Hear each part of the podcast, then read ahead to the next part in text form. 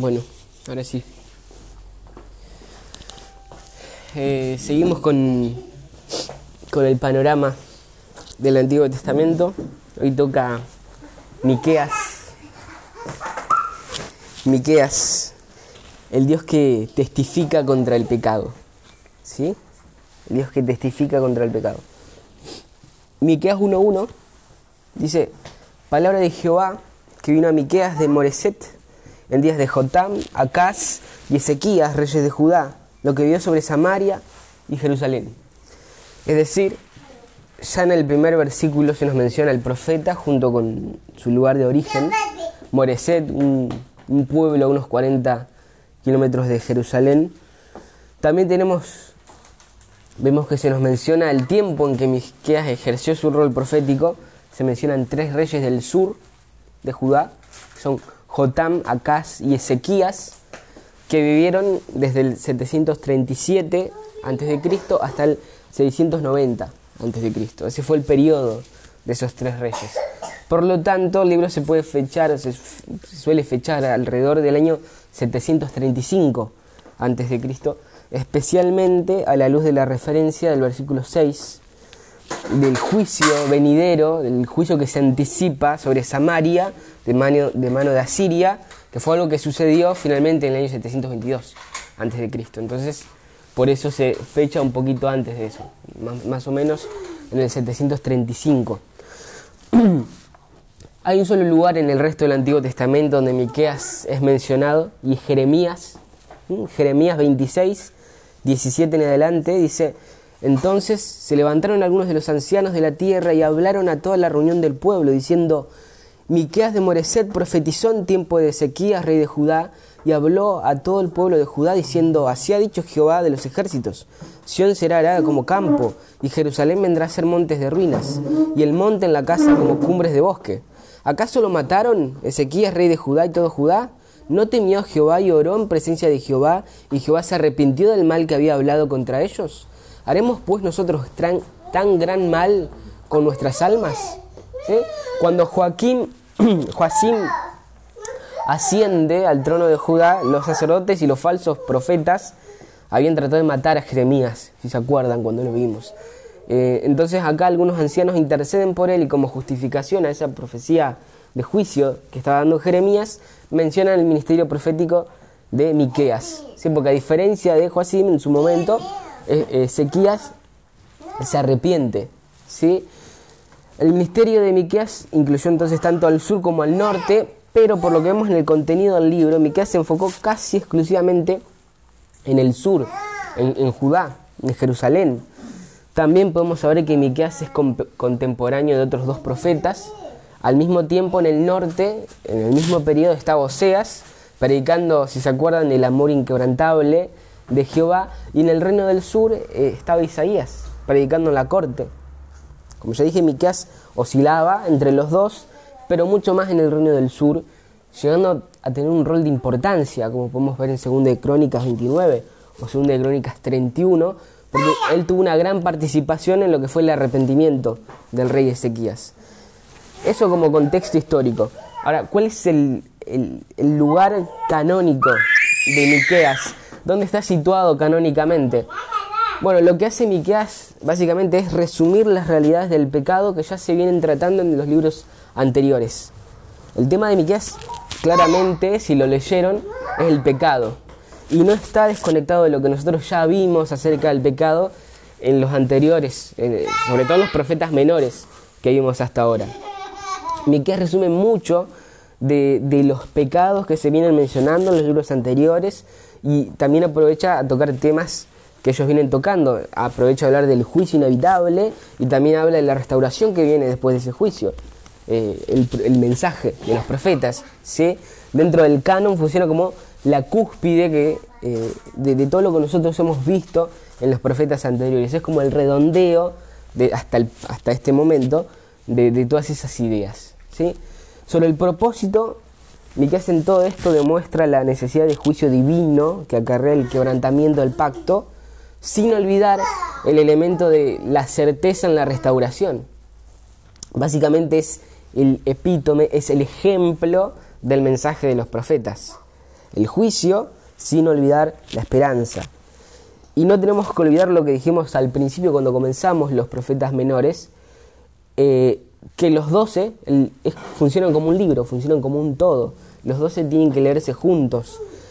Por eso menciono cuál es el lugar canónico de Miqueas, porque hay un flujo de pensamiento que los doce van desarrollando juntos. Por ejemplo, hasta este punto, en orden, nosotros comenzamos viendo Oseas. Y en Oseas vimos, vimos que Jehová tiene una causa legal contra Israel. ¿Cuál es esa causa? Israel se ha transformado en una ramera, eh, en una esposa infiel. Se ha apartado de la fidelidad, del amor inquebrantable y del conocimiento de Jehová, por lo cual debe volverse a Dios, porque si no se avecina una destrucción. Después pasamos a Joel. ¿Y Joel qué hace? Bueno, Joel enfatiza eso.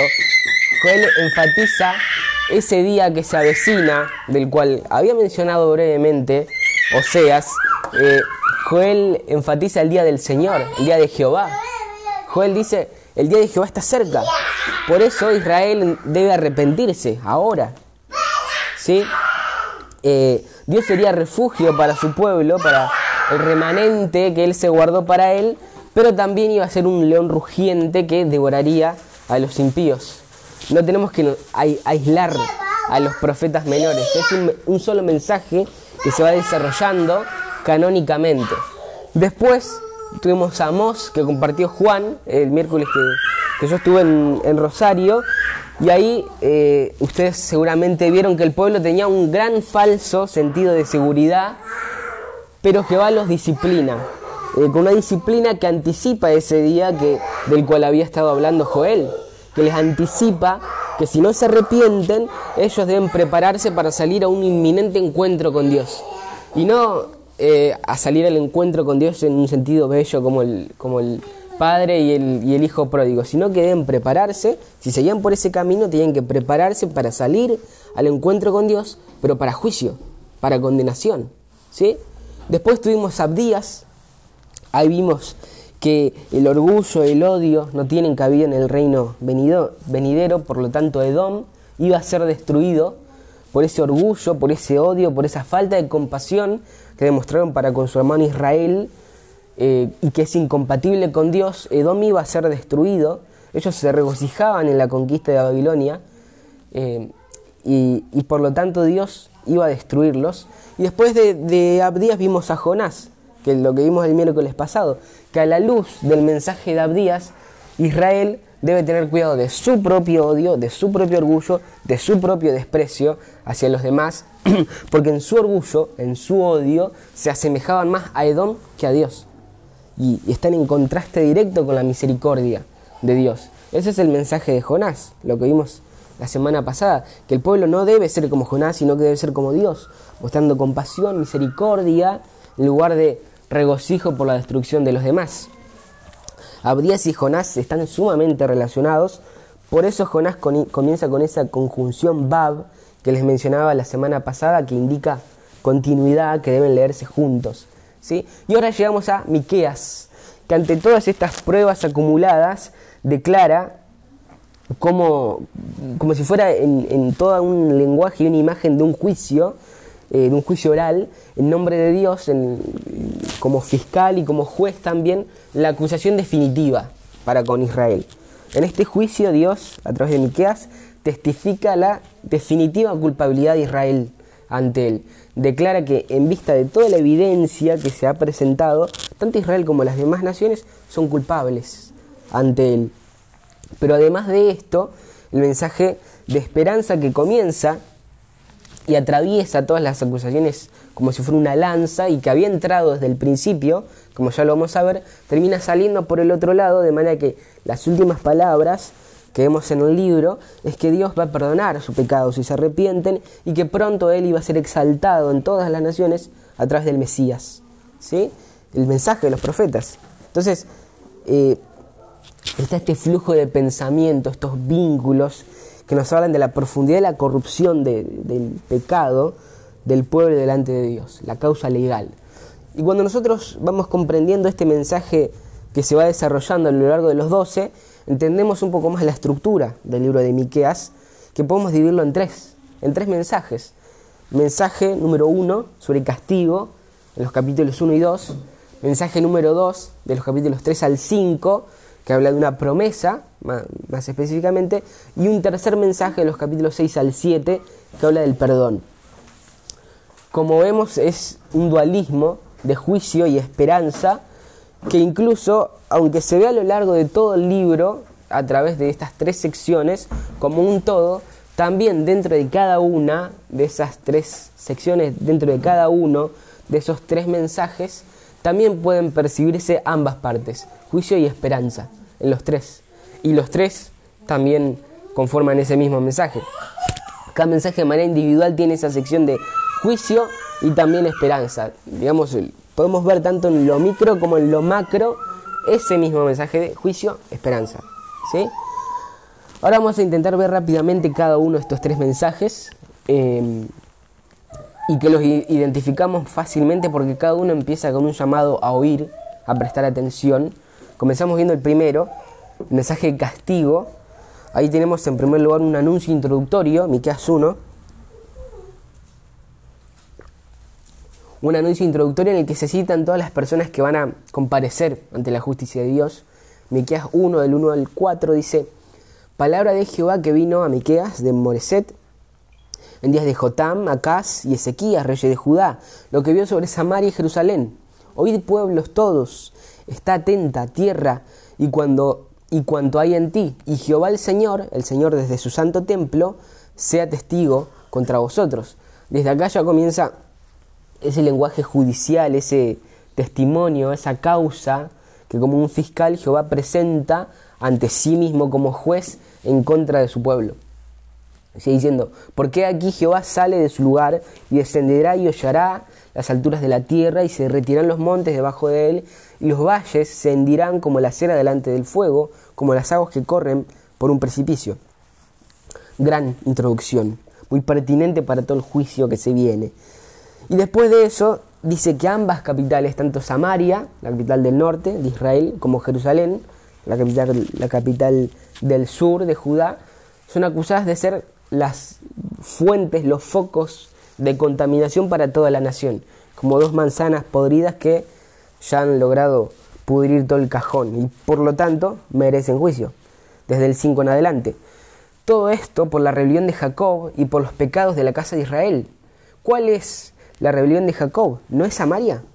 ¿Y cuáles son los lugares altos de Judá? ¿No es Jerusalén? Cada capital es acusada de influenciar eh, al mal al resto. Sigue diciendo, haré pues de Samaria montes de ruinas y tierra para plantar viñas, y derramaré sus piedras por el valle, y descubriré sus cimientos, y todas sus estatuas serán despedazadas, y todos sus dones serán quemados en fuego, y asolaré todos sus ídolos, porque de dones de rameras los juntó, y a dones de rameras volverán. Es un lenguaje fuerte, ¿no? Es como decir, esto que lo construiste con tu sueldo de prostituta, en sueldo de prostituta se va a convertir. Sigue diciendo, por esto lamentaré y aullaré y andaré despojado y desnudo. Esto dice Miqueas, ¿no? Haré aullido como de chacales y lamento por eh, como de avestruces, porque su llaga es dolorosa y llegó hasta Judá y llegó hasta la puerta de mi pueblo, hasta Jerusalén. Las capitales podían ser el centro y la fuente del mal, pero su impacto había calado en toda la región, hasta los rincones más escondidos, más recónditos todo Israel, todo Judá estaba corrompido, sumido en cosas terribles que ya van a ser especificadas, lejos del Señor. ¿Mm? Eh, y estas cosas comienzan a especificarse en el siguiente oráculo que comienza en el capítulo 2. Ahí Miqueas sí comienza a mencionar todos los pecados específicos que hacen necesario ese terrible juicio que ya estaba a la puerta. Igual que Amós, Miqueas se enoja, se enciende, en ira, principalmente en contra de la opresión descarada de los oligarcas, digamos, eh, que los oligarcas ejercían por sobre los pobres, los débiles, la soberbia de los poderosos. Capítulo 2, versículo 1 en adelante dice, hay de los que en sus camas piensan iniquidad y maquinan el mal y cuando llega la mañana lo ejecutan porque tienen en su mano el poder codician las heredades, las heredades y las roban y casas y las toman, oprimen al hombre y a su casa, al hombre y a su heredad. Por tanto, así dicho Jehová, y aquí yo pienso contra esta familia un mal del cual no sacaréis vuestros cuellos, ni andaréis erguidos, porque el tiempo será malo. En aquel tiempo levantarán sobre vosotros refrán y se hará eh, endecha de lamentación diciendo, de todos fuimos destruidos. Él ha cambiado la porción de mi pueblo, cómo nos quitó nuestros campos, los dio y los repartió a todos. Por tanto, no habrá quien a suerte reparte heredades en la congregación de Jehová. Entonces, como Amós condena la opresión de los poderosos, que los poderosos ejercían sobre los pobres, los débiles, y como Isaías también, Miqueas denuncia la dureza, la resistencia eh, que ellos tenían a la palabra de Dios, el rechazo hacia los verdaderos profetas del Señor, especialmente cuando ellos eh, hablaban de juicio y no de cosas buenas, desde el 6 en adelante. No profeticéis, dicen a los que profetizan, no les profeticen, porque no les alcanzará vergüenza. Tú que te dices casa de Jacob, ¿se ha cortado el espíritu de Jehová? ¿Son estas sus obras? ¿No hacen mis palabras bien al que camina rectamente? El que ayer era mi pueblo se ha levantado como enemigo. De sobre el vestido quitaste las capas atrevidamente a los que pasaban como adversarios de guerra. A mujeres de mi pueblo echaste fuera de, de las casas que eran su delicia, a sus niños quitasteis mi perpetua alabanza. Levantaos y andad, porque no es este el lugar de reposo, pues está contaminado, corrompido grandemente. Si alguno, andando con espíritu de falsedad, mintiere diciendo, yo te, te profetizaré de vino y de sidra, este tal será el profeta de este pueblo. Pero en medio de todo ese pecado, de toda esa acusación y de, y de todo ese anuncio de juicio, aparece el primer destello de esperanza, que también en cierta manera marca el tono de todo el libro, Vean qué cambio, desde el versículo 12 en adelante, comienza a decir, de cierto te juntaré todo, oh Jacob, recogeré ciertamente el resto de Israel, lo reuniré como oveja de borra, como rebaño en medio de su aprisco, harán estruendo por la multitud de hombres. Subirá el que abre caminos delante de ellos, abrirán camino y pasarán la puerta y saldrán por la puerta, y su rey pasará delante de ellos, y a la cabeza de ellos Jehová. El juicio nunca era la última palabra de Dios para su pueblo, para el, para el pueblo del, pacto. Y así finaliza, digamos, el primer mensaje. Y después comienza el segundo, que aunque ahora es menos extenso, también incluye el componente de juicio. Y ahora se, va a enfocar en el liderazgo. Para que hace el liderazgo de Judá se había venido abajo. Ellos, en lugar de defender el pacto, se habían tornado como caníbales que desollaban, que destripaban a sus propios hermanos, a los más pobres, los despojaban de todo, de lo poco que tenían, eran desnudados por los ricos y poderosos. Y lo grave eh, era que esto era, digamos, venía de la mano de aquellos que debieron haberlos cuidado. Capítulo 3, versículos 1 en adelante, dice, dije, oíd ahora, príncipes de Jacob y jefes de la casa de Israel, ¿no? los líderes, ¿no concierne a vosotros saber lo que es justo? Vosotros que aborrecéis lo bueno y amáis lo malo, que le quitáis su piel y su carne de sobre los huesos, que coméis asimismo la carne de mi pueblo, y que les desolláis su piel de sobre ellos, y les quebrantáis los huesos y los rompéis como para el caldero, y comes carne en olla, entonces clamaréis a Jehová y no os responderá. Antes esconderá de vosotros su rostro en aquel tiempo por cuanto hicisteis malvadas obras. Obviamente no eran literalmente caníbales, pero esta metáfora, así tan cruda, reflejaba la manera sádica en que los líderes oprimían al pueblo, a los débiles. Y para colmo, en este contexto, habían falsos profetas que seguían conduciendo al pueblo por ese camino torcido, que por plata, siendo totalmente apáticos, inescrupulosos, colaboraban para que esa injusticia se incremente cada vez más. Miqueas se dirige a ellos también con una dureza que raya el desprecio, ¿no? Versículos 5 en adelante. Así ha dicho Jehová acerca de los profetas que hacen errar a mi pueblo y claman paz cuando tienen algo que comer y al que no les da de comer proclaman guerra contra él. Por tanto, de la profecía os, se os hará noche y oscuridad, oscuridad del adivinar y sobre los profetas se pondrá el sol, y el día se entenebrecerá sobre ellos, y serán avergonzados los profetas, y se confundirán los adivinos, y ellos todos cerrarán sus labios, porque no hay respuesta de Dios. Versículo 11. Sus jefes juzgan por cohecho y sus sacerdotes enseñan por precio y sus profetas adivinan por dinero y se apoyan en Jehová diciendo, ¿no está Jehová entre nosotros? No vendrá mal sobre nosotros. Estos profetas profesionales, digamos, habían perdido el sentido de la verdadera misión y ofrecían mensajes que eran tan vacíos como falsos, cuando los honorarios, digamos, eran eh, eh, de parte de los que podían ofrecerles mucho, hablaban con optimismo, eh, profetizaban cosas buenas, pero cuando venían de parte de los campesinos, de los que no podían pagar, profetizaban con dureza, profetizaban cosas malas. Ellos condicionaban sus pronunciamientos a, la recompensa ofrecida por, por, sus oyentes y no a la palabra de Dios. ¿sí? Entonces, faltos de coraje y de discernimiento, confiaban ellos vanamente en la seguridad de la presencia de Dios en el templo, sin darse cuenta de que por toda esa maldad, por todo ese pecado, Dios iba a terminar arrasando con ese símbolo del pacto que era el templo. Versículo 12, capítulo 3 dice, Por tanto, a causa de vosotros, Sión será arada como campo, y Jerusalén vendrá a ser montones de ruinas, y el monte de la casa como cumbres de bosque.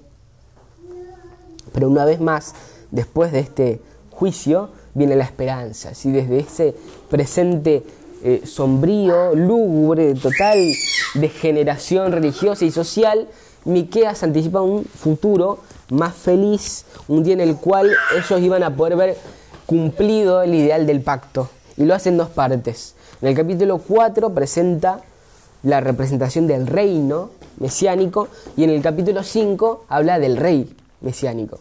Y teniendo en cuenta el contexto que se nos presenta con las palabras de juicio, se hace evidente el permanente contraste entre su presente y esos días que él anticipa, esos días del reino mesiánico. Entonces, en primer lugar, la primera parte de esta esperanza, el reino mesiánico, en el capítulo 4, Miqueas describe cómo iba a ser aquel reinado, menciona elementos como la centralidad del templo en el versículo 1, el reinado universal de Dios, versículo 2, paz sin precedentes. En el versículo 3, una prosperidad y una seguridad ininterrumpidas. En el versículo 4, una devoción a Dios. En el versículo 5, fíjense, vamos a leerlo.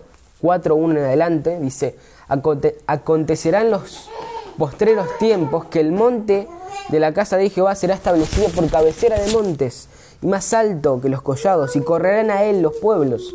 Vendrán muchas naciones y dirán, venid, subamos al monte de Jehová, a la casa de Dios de Jacob, y nos enseñarán en sus caminos y andaremos por sus veredas. Noten el contraste totalmente diferente al, a la situación que ellos estaban viviendo, a su contexto inmediato.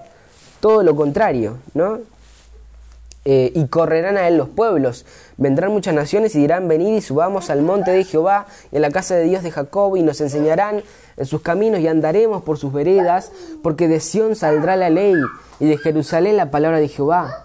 Y él juzgará entre muchos pueblos y corregirá naciones poderosas hasta muy lejos y martillarán sus espadas para asadones y sus lanzas para hoces, es decir, está hablando de paz, no van a usar las armas, las armas de guerra eh, para voces no alzará espada nación contra nación, ni se ensayarán más para la guerra, y se sentará cada uno debajo de su id y debajo de su higuera, y no habrá quien los amedrente, porque la boca de Jehová de los ejércitos lo ha hablado.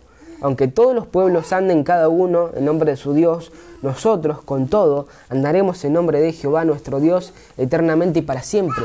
En aquel día, dice Jehová, juntaré lo eh, al que cojea la que cojea, y recogeré la descarriada y a la que afligí, y pondrá la coja como remanente y a la descarriada como nación robusta, y Jehová reinará sobre ellos en el monte de Sión desde ahora y para siempre. El reino mesiánico. Eh, otra vez, eh, Miqueas es como, es como, un, como el, ejemplo de, de, todo el mensaje de los profetas menores. ¿sí?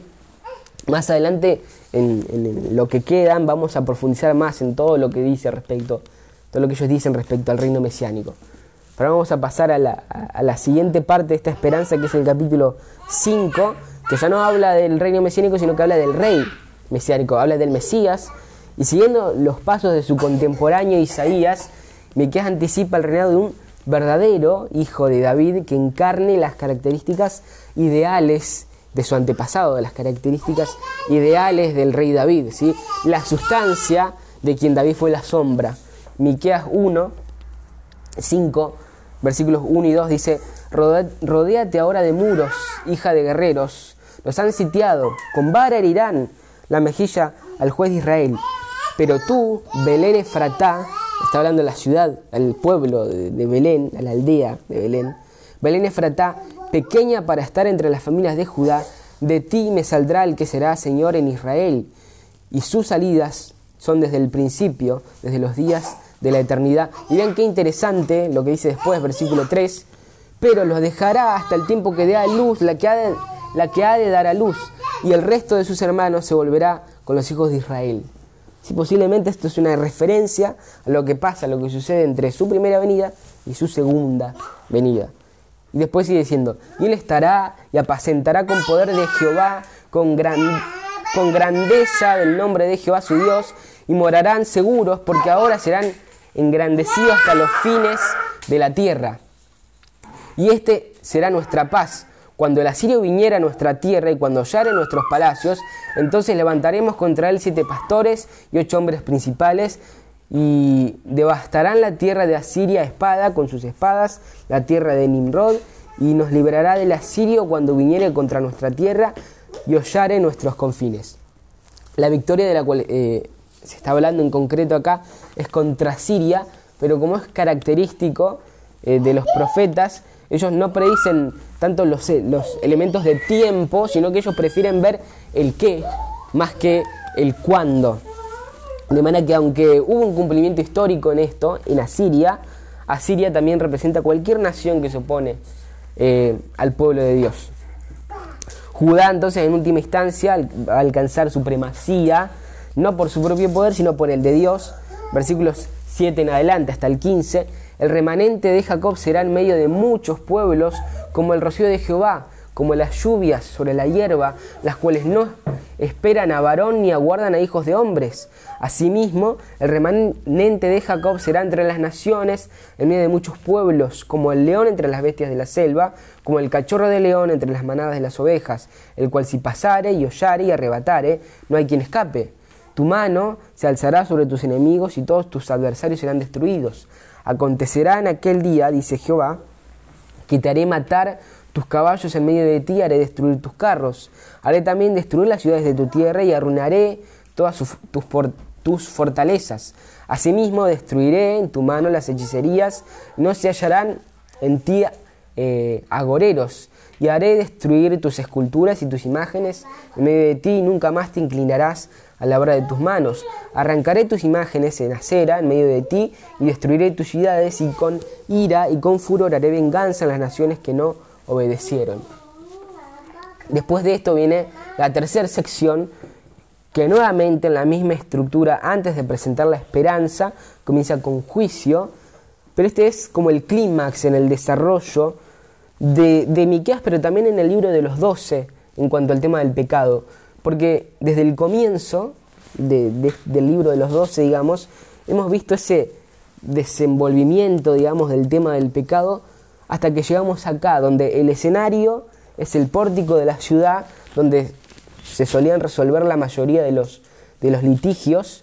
Entonces es como si Miqueas estuviera ahí en una sala de un tribunal y en el comienzo de este gran juicio oral que se da, en primer lugar, él llama a las montañas como testigos de esta controversia que hay entre Dios y su pueblo. Vean Miqueas capítulo 6, versículos 1 en adelante, dice, Oíd ahora lo que dice Jehová, levántate, contiende contra los montes y oigan los collados tu voz.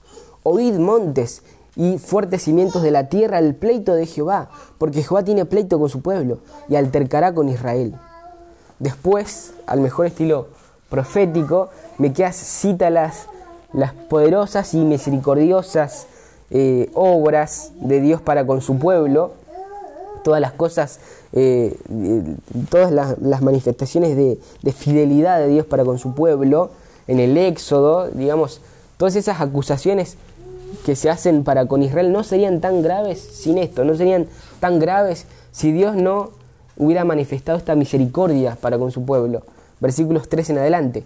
Pueblo mío, ¿qué te he hecho o en qué te he molestado? Responde contra mí. Porque yo te hice subir de la tierra de Egipto y de la casa de servidumbre te redimí, y envié delante de ti a Moisés, a Aarón y a María. Pueblo mío, acuérdate ahora qué aconsejó Balac, rey de Moab, y qué le respondió Balaam, hijo de Beor, desde Stim hasta Gilgal, para que conozcas las justicias de Jehová. Dios asume acá un triple eh, papel en este, en este pleito legal. Es el demandante, también es el fiscal, acusador y también es el juez. Él es las tres cosas, ¿no? Ahora, respondiendo a esto, respondiendo a esta acusación, la nación, personificada como en un individuo, pregunta cómo va a poder cubrir toda su, su desobediencia. En el versículo 6, vean lo que dice. Es como si hablara el pueblo acá. ¿Se agradará Jehová de millares de carneros o de diez mil arroyos de aceite? ¿Daré mi primogénito por mi rebelión, el fruto de mis entrañas, por el pecado de mi alma? Esto es lo que ellos les dicen, ¿no? Pero a estas alturas nosotros ya lo sabemos. ¿Es esto lo que quería Dios? No. Dios quería eh, aún más que una obediencia ritual, superficial, vacía, por más costosa que sea. La respuesta de Dios en el versículo 8 es la expresión clásica de los aspectos espirituales y éticos de la verdadera fe al pacto, que es una conducta justa, compasión, especialmente para con los débiles, para con los pobres, y también una obediencia sincera hacia Dios, comunión con Él. Y a la vez, a la vez que, la respuesta a su pregunta, esto que el Señor dice también es como el epicentro de, toda la acusación que Dios tiene para con su pueblo. Eh, en esto está concentrado todo el peso de las implicaciones que se desarrollan en los profetas menores del principio hasta ahora.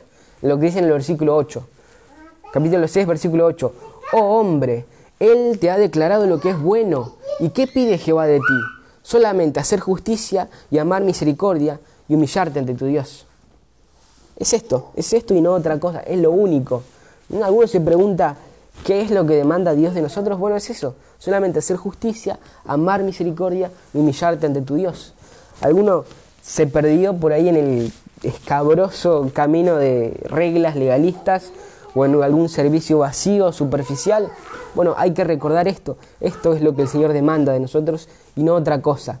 Solamente hacer justicia, amar misericordia y humillarte ante tu Dios. No lo debemos olvidar. Israel lo olvidó.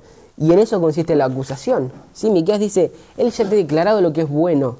Ya te lo ha dicho. ¿Sí? Practicar la justicia, amar la misericordia, humillarte ante tu Dios. Pero vos no lo hiciste. Dios te dijo exactamente qué es lo que tenés que hacer. Vos lo sabías, pero no lo hiciste. Y esa es la condenación. En eso se basa este testimonio eh, en contra del pecado, esta acusación en contra de Israel. En el próximo oráculo hay un pronunciamiento de juicio, en los versículos 9 al 16, donde la acusación de Dios se torna más específica. Vean lo que dice, versículos 9 en adelante. La voz de Jehová clama a la ciudad.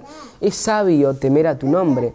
Prestad atención al castigo y a quien lo establece. ¿Hay aún en casa del impío tesoros de impiedad y medida escasa que es detestable? ¿Daré por inocente al que tiene balanza falsa y bola de pesas engañosas? Sus ricos se colmaron de rapiña y sus moradas hablaron mentira, y su lengua es engañosa en su boca. Por eso yo también te hice enflaquecer Em, hiriéndote, asolándote por tus pecados. Comerás y no te saciarás, y tu abatimiento estará en medio de ti. Recogerás, mas no, salvarás, y lo que salvares lo entregaré yo a la espada. Sembrarás, mas no segarás. Pisarás aceitunas, pero tú no te ungirás en el aceite, y mosto, mas no beberás el vino. Porque los mandamientos de Omri se, eh, se han guardado, y toda obra de la casa de Acab, y en los consejos de ellos anduvisteis, pero que yo para que yo te pusiera en asolamiento y tus moradores para burla. Llevaréis, por tanto, el oprobio de mi pueblo. ¿Sí? La violencia, el engaño, las prácticas de negocio sucias, eh, la idolatría y otras obras de, injusticia iban a traer frustración y iban a traer desolación a la tierra. Y el cuadro de esta última sección de juicio concluye, capítulo 7, versículos 1 al 7, con un salmo de lamento individual de Miqueas. Ante todo esto, ante toda esta situación, Él dice esto, capítulo 7, versículos 1 en adelante. Ay de mí, porque estoy como cuando han recogido los frutos de verano, como cuando han rebuscado después de la, de la vendimia y no queda racimo para comer. Mi alma deseó los primeros frutos. Faltó el misericordioso en la tierra y ninguno hay recto entre los hombres.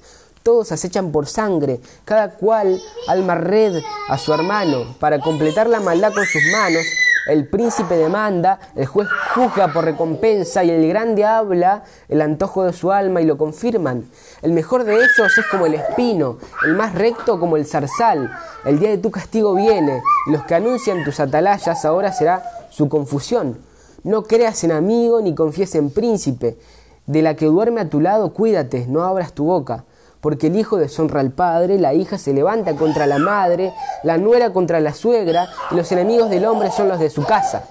Mas yo a Jehová miraré, esperaré al Dios de mi salvación, el Dios mío me oirá. Afligido y casi desarmado por la degradación de, sus compatriotas y, enojado por el colapso total de los valores personales y sociales, Miqueas afirma su confianza en el Señor en su redentor, que en última instancia es el único en quien puede confiar. Estaba todo tan degenerado, tan degradado, que no podía confiar en nadie, solamente en el Señor. Mas yo a Jehová miraré, esperaré al Dios de mi salvación, el Dios mío me oirá. Y por último, el libro finaliza con el mensaje de esperanza, eh, y el factor prominente acá no es tanto el retorno o el arrepentimiento del pueblo o la, la restauración, sino que la intervención es de Dios. Eso es lo importante. Nosotros ya vimos y vamos a seguir viendo profetas que se enfocan en cómo va a ser la restauración, cómo va a ser la redención, pero acá el punto está en el hecho de que sea como sea, es Dios quien lo hace. La salvación es del Señor. Él es quien trae luz, quien ejecuta el juicio. Eh, digamos, aquel tenue destello de esperanza que nosotros vimos al principio, en el capítulo 2, acá ya brilla con todo su esplendor. Israel estaba en pecado, estaba en oscuridad, en tinieblas, pero el Señor eventualmente lo sacaría a la luz. Él sacaría a la luz a su pueblo. Vean, Israel hablando, versículo 8, tú, enemiga mía, no te alegres de mí, porque aunque caí, me levantaré, aunque more en tinieblas, Jehová será mi luz. Después sigue diciendo, la ira de Jehová soportaré porque pequé contra él, hasta que juzgue mi casa y haga mi justicia, él me sacará luz veré su justicia, y mi enemigo lo verá y la cubrirá vergüenza. La que me decía, ¿dónde está Jehová tu Dios? Mis ojos la verán. Ahora será hollada como el lodo de las calles. Viene el día en que se edifican tus muros. Aquel día se extenderán los límites. En ese día vendrán a ti desde Asiria y las ciudades fortificadas, desde las ciudades fortificadas hasta el río, de mar a mar y de monte a monte. ¿No? Esta es la restauración, este es el, el reino mesiánico. Después sigue diciendo, y será asolada la tierra a causa de sus moradores, por el fruto de sus obras. Apacienta tu pueblo con tu collado, el rebaño de tu heredad, que mora solo en la montaña, en campo fértil. Busque pasto en Basán y Galaad, como en el tiempo pasado. Yo le mostraré maravillas como el día en que saliste de Egipto. Las naciones verán y se avergonzarán de todo su poderío, pondrán la mano sobre su boca, ensordecerán sus oídos, lamerán el polvo como la culebra, como las serpientes de la tierra, temblarán de sus encierros, se volverán amedrentados ante Jehová nuestro Dios y temerán a causa de ti. Y al final Miqueas concluye con el recuerdo del carácter único eh, de que Dios, eh, eh, de, Dios, digamos, en el cual ellos podían descansar y ellos podían asentar toda su esperanza. Porque Israel no es el héroe. la redención se iba a extender a todas las naciones a través de Israel, pero Israel no es el héroe. Dios es el héroe de este relato de redención. Porque Él es así, porque Él es compasivo, Él es misericordioso y Él es fiel a su propio nombre y por lo tanto a su pacto. Y por lo tanto perdona. Versículos 18 en adelante. ¿Qué Dios como tú, que perdona la maldad y olvida el pecado del remanente de su heredad? No retuvo para siempre su enojo, porque se deleita en misericordia. Él volverá a tener misericordia de nosotros, sepultará nuestras iniquidades y echará en lo profundo del mar todos nuestros pecados. Cumplirás la verdad a Jacob y a Abraham, la misericordia que juraste a nuestros padres desde tiempos antiguos. Miqueas entonces es un buen resumen del mensaje de los profetas hasta este punto, de los profetas menores. Dios tiene una causa contra su pueblo, tiene acusaciones contra él y el veredicto es culpable. Israel ha pecado profundamente, por lo tanto va a haber juicio. El Dios de justicia va a ejecutar el castigo sobre su pueblo rebelde, pero no finaliza ahí, porque el Señor es misericordioso y fiel al pacto basado en su propio nombre, y por eso eventualmente, después del juicio, iba a retoñar el Mesías, y él, como el buen pastor, iba a reunir al remanente de Dios, los iba a conducir hacia el Señor y iba a reinar sobre ellos. Eh, en este reinado de paz, de justicia y de sabiduría que anticipan los profetas menores. ¿sí? Así que eso sería Miqueas eh, hasta ahora. este resumen es un buen resumen de lo que nosotros venimos viendo en los profetas menores. Y, y, también nos recuerda que hay un hilo conductor en el libro de los doce que no debemos olvidar y bueno, a partir de ahora vamos a seguir viendo cómo se va a ir desarrollando eso. Así que si les